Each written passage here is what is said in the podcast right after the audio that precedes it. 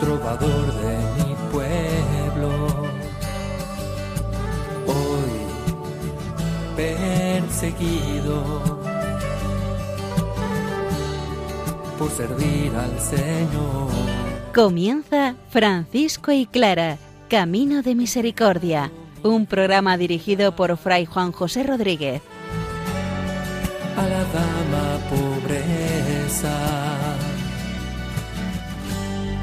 para poder estar más cerca de Dios. Yo, Clara, Un saludo de paz y bien, hermanos. Francisco, delante del Papa Inocencio III, recibe la aprobación a su proyecto de fraternidad. El gran árbol se agacha ante el pequeño Francisco. Así lo sueña, así lo vive, así lo dispone y así nos lo presenta. Clara es contada dentro de las santas vírgenes de la Iglesia, porque así Dios lo quiso. Pongamos atención al texto del Evangelio, que nos invita también a nosotros a pedir al Señor el don del Espíritu Santo.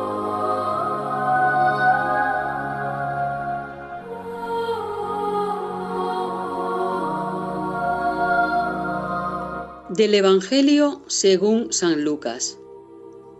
Yo os digo, pedid y se os dará, buscad y encontraréis, llamad y se os abrirá. Porque el que pide, recibe, el que busca, encuentra, y al que llama, se le abre. ¿Qué padre de entre vosotros, si su hijo le pide un pan, le dará una piedra? Y si le pide un pez, ¿le dará en lugar del pez una serpiente? ¿Y si le pide un huevo, le dará un escorpión? Pues si vosotros, que sois malos, sabéis dar a vuestros hijos cosas buenas, ¿cuánto más el Padre del cielo dará el Espíritu Santo a quienes se lo piden?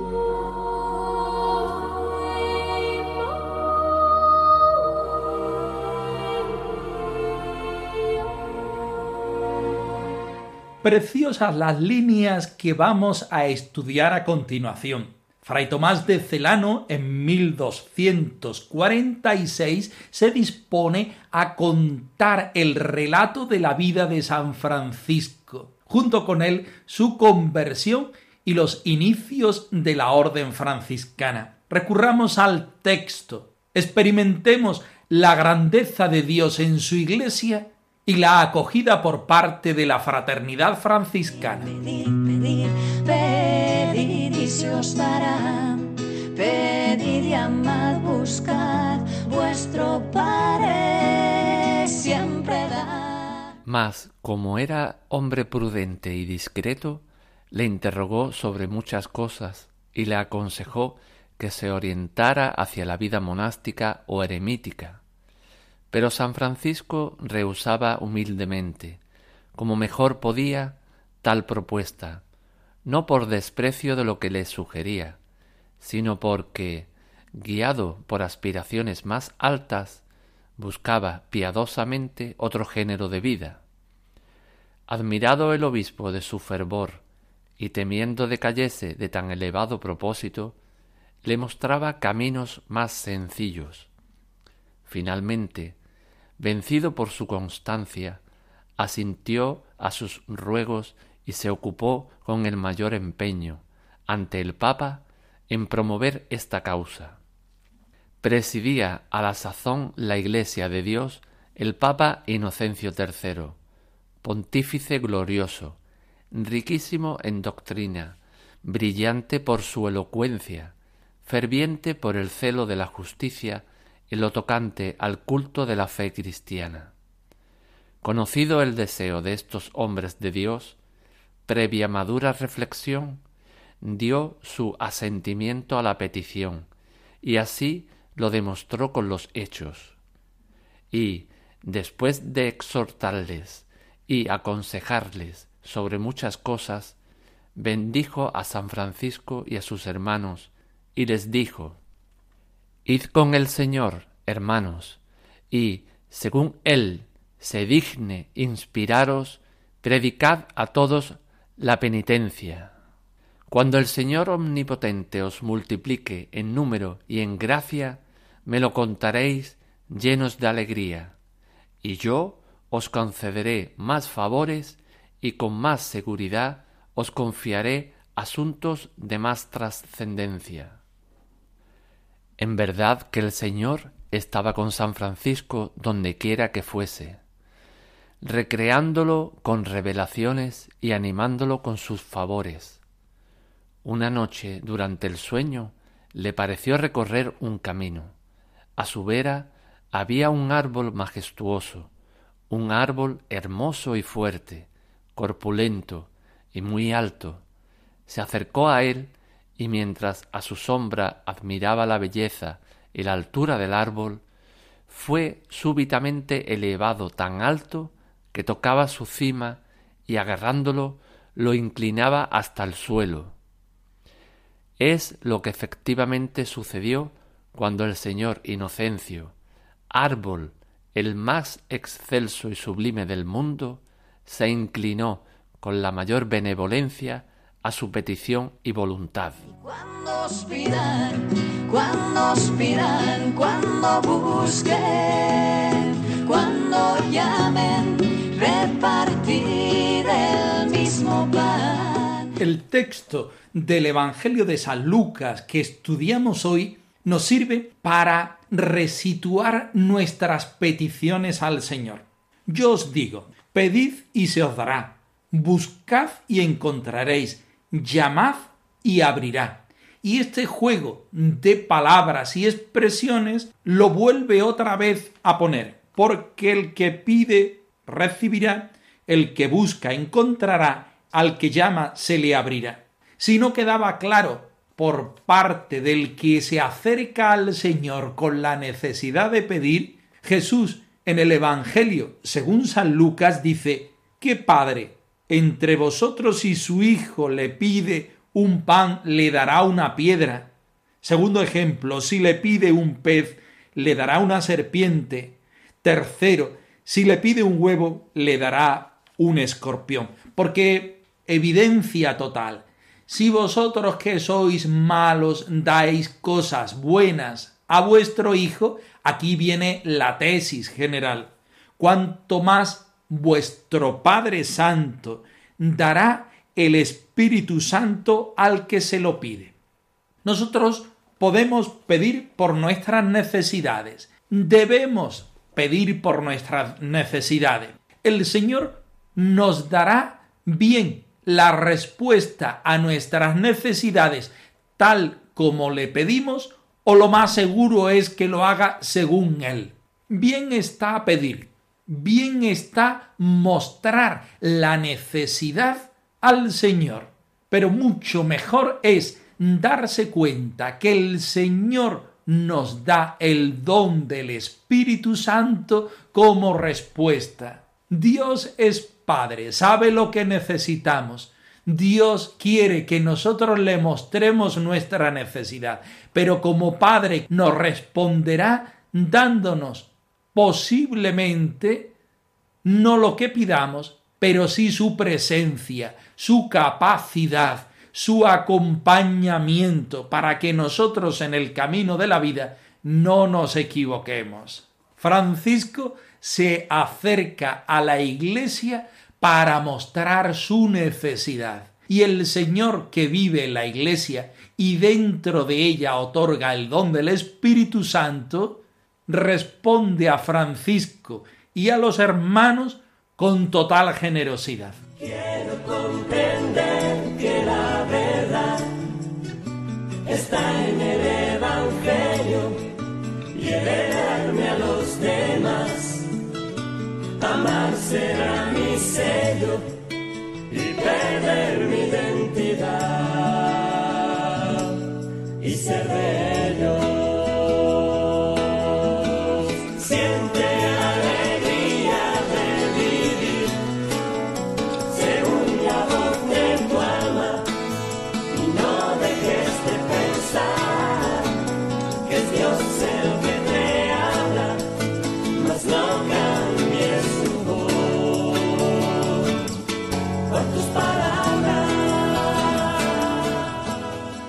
dividimos el punto 33 en dos partes. La primera está dedicada a Juan de San Pablo, aquel reverendo señor obispo que San Francisco conoció en su peregrinación a Roma para que el Papa aprobara su forma de vida.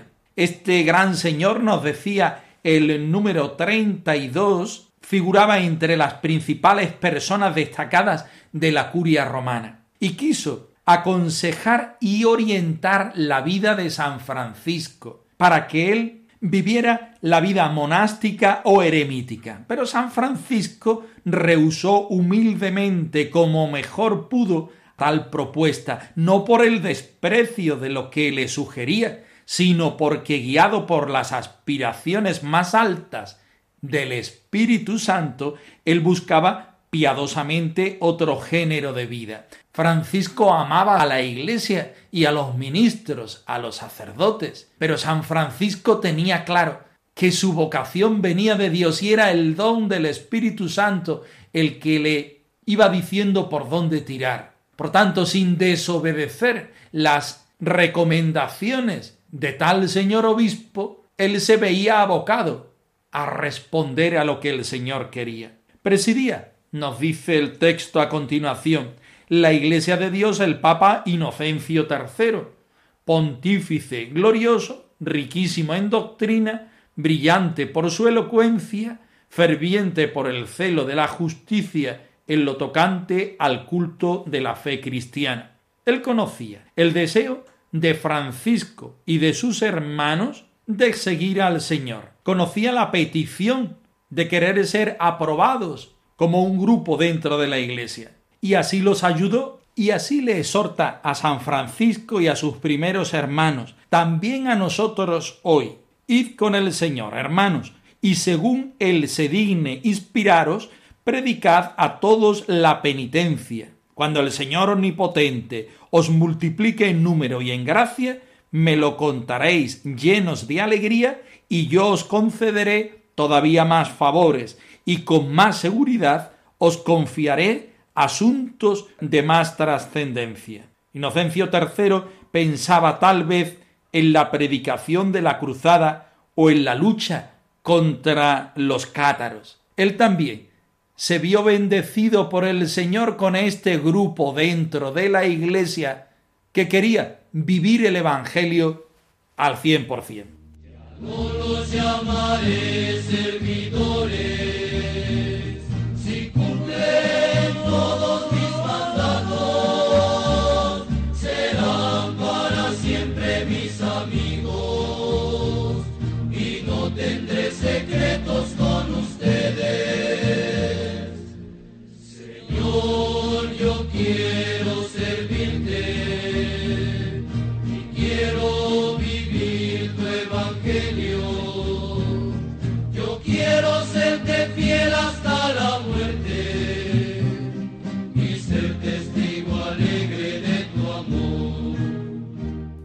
Al final de este número, en el capítulo 13 de la primera vida de Celano, el biógrafo quiere hacernos ver que el Señor estaba con San Francisco donde quiera que fuese, recreándolo con revelaciones y animándolo con sus favores.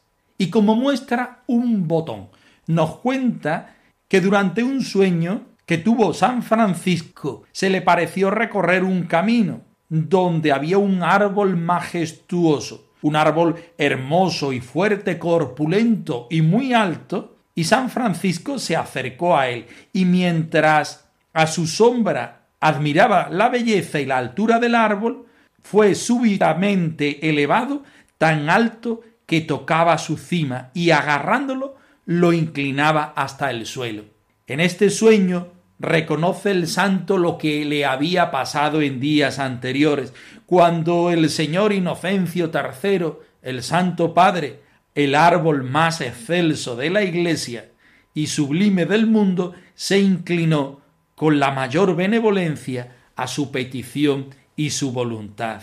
Francisco el Pequeño es capaz de acercarse a lo más grande, porque la humildad, la minoridad, la pobreza son las llaves que abren la puerta del corazón del Señor. También nosotros, en la vivencia radical del Evangelio, también nosotros viviendo las virtudes que el santo de Asís hoy nuevamente nos muestra, tendremos la llave para ser felices, para anunciar el Evangelio, para acercarnos a la Iglesia y ver cómo el Señor sigue derramando el Espíritu Santo en medio de su pueblo, en medio de su familia. Que todo esto no sea una enseñanza, sino que sea la invitación a vivir y compartir los frutos del Señor en nuestro tiempo y en el lugar donde vivimos. Todos los hermanos han de ser menores. Menores, como María fue menor. Menores, como Cristo fue menor. El último, el servidor, el salvador del universo fue menor. Menores, como María fue menor. Menores, como Cristo fue menor. El último, el servidor, el salvador del universo fue menor. La bula de canonización de Santa Clara está llegando a su fin. Hoy estudiamos el número 20 de los 21 que conforman toda la obra. Interesante el número 20 porque es la inscripción de Santa Clara en el catálogo de las vírgenes santas de la Iglesia. Nos acercamos al texto.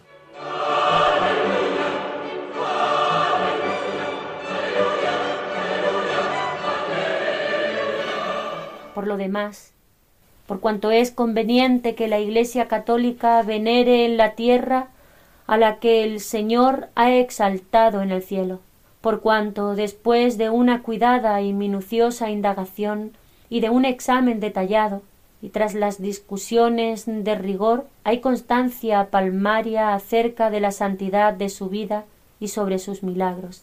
Si bien por otra parte estos hechos sin duda fuesen ya de antes cabalmente conocidos en toda su evidencia, tanto aquí cerca como en los países remotos. Nos, con el consejo y el asentimiento común de nuestros hermanos y de todos los prelados que a tal tiempo asistían a la sede apostólica, fiados en la omnipotencia divina, con la autoridad de los bienaventurados apóstoles Pedro y Pablo, y con la nuestra, determinamos inscribirla en el catálogo de las vírgenes santas.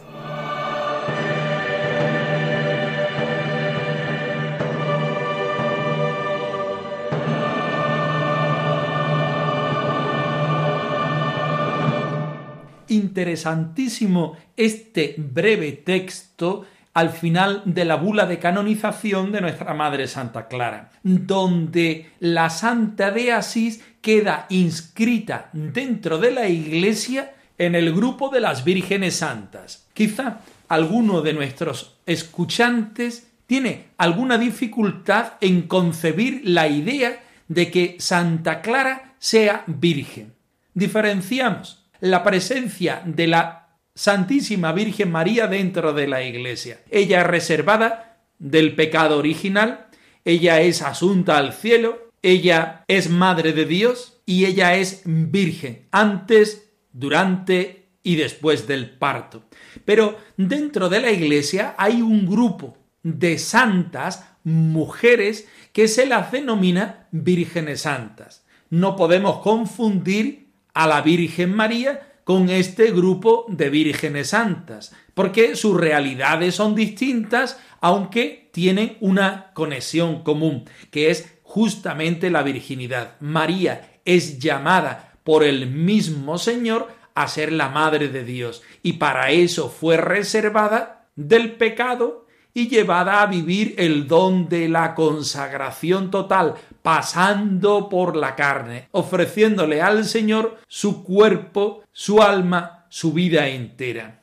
A modo de Jesús, a modo de la Santísima Virgen María, hay muchas personas que en la Iglesia se consagran por medio del voto de castidad. En el caso de las mujeres aún queda todavía más latente y patente el hecho de la virginidad. Entregarse totalmente y toda la vida al Señor desde esta consagración especial. Santa Clara es reconocida por la Iglesia como santa, por la constancia, porque vive desde la luz del Señor, porque está a merced de la gracia de Dios no en un momento, sino a lo largo de toda su vida, dentro y fuera del claustro, antes de vivir la vida franciscana y por supuesto mucho más después. Vive en grado excelso esta consagración, convirtiéndose en madre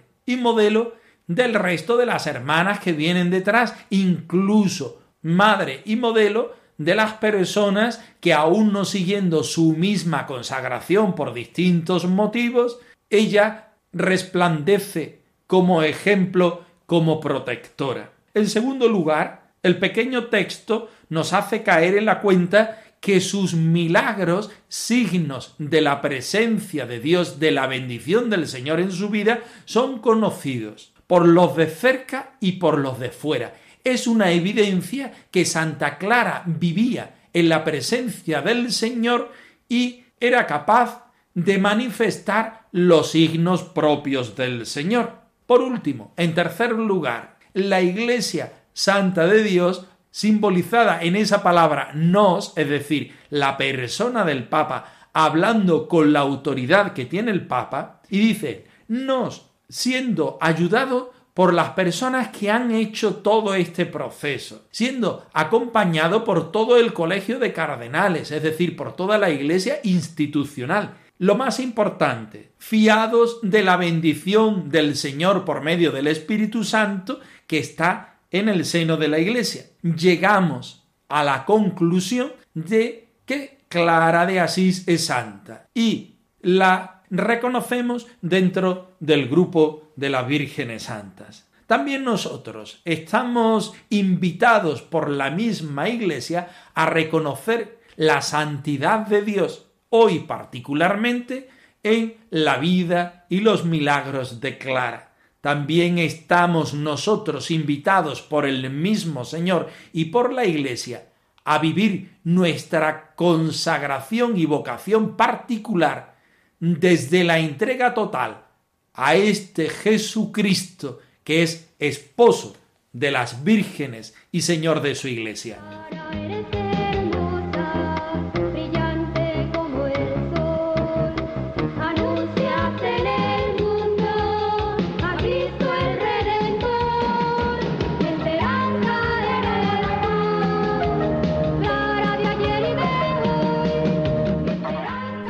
Francisco y Clara arroba radiomaria.es. Os dejamos la dirección de nuestro correo electrónico por si queréis poneros en contacto con nosotros en algún momento. Nosotros nos despedimos, no sin antes ofreceros la bendición del Señor resucitado al más puro estilo franciscano. Que el Señor os conceda la paz y el bien, hermanos trovador de mi pueblo. Hoy perseguido por servir al Señor. Han escuchado en Radio María Francisco y Clara, Camino de Misericordia, un programa dirigido por Fray Juan José Rodríguez.